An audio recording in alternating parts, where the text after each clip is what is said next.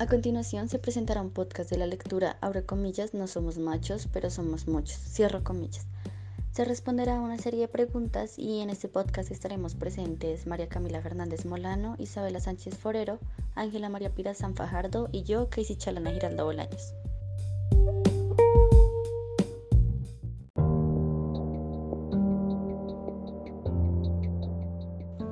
Primera pregunta. ¿Quiénes son los protagonistas del relato y cuál es su rol en la historia?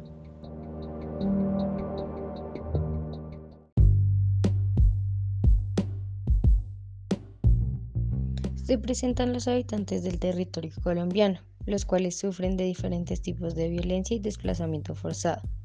También observamos toda la fuerza que tienen y la unión en la misma. Indígenas del Cauca, la FARC, o las Fuerzas Armadas Revolucionarias de Colombia, personas que ejercen violencia en los habitantes, grupos armados, el narrador. Cuenta los hechos, las problemáticas que se ven y su punto de vista respecto a esto.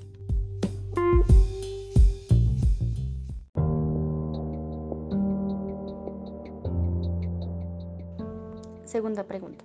¿Qué características tiene el lenguaje utilizado en escenarios descritos en la historia?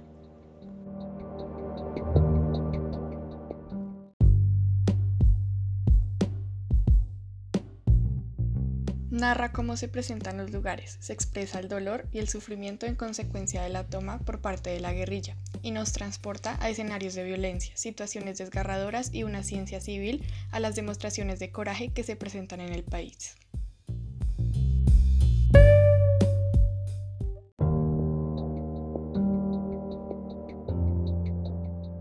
Y como última pregunta para dar final a este podcast es, ¿cómo el lenguaje nos permite el desarrollo de los acontecimientos narrados?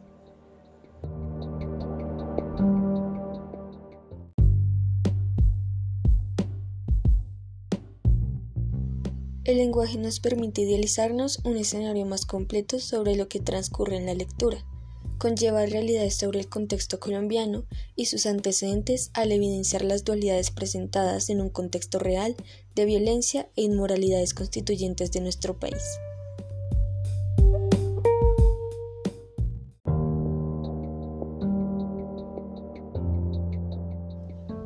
Esto sería todo por el momento, gracias por escuchar este podcast y les invitamos a leer No somos machos, pero somos muchos.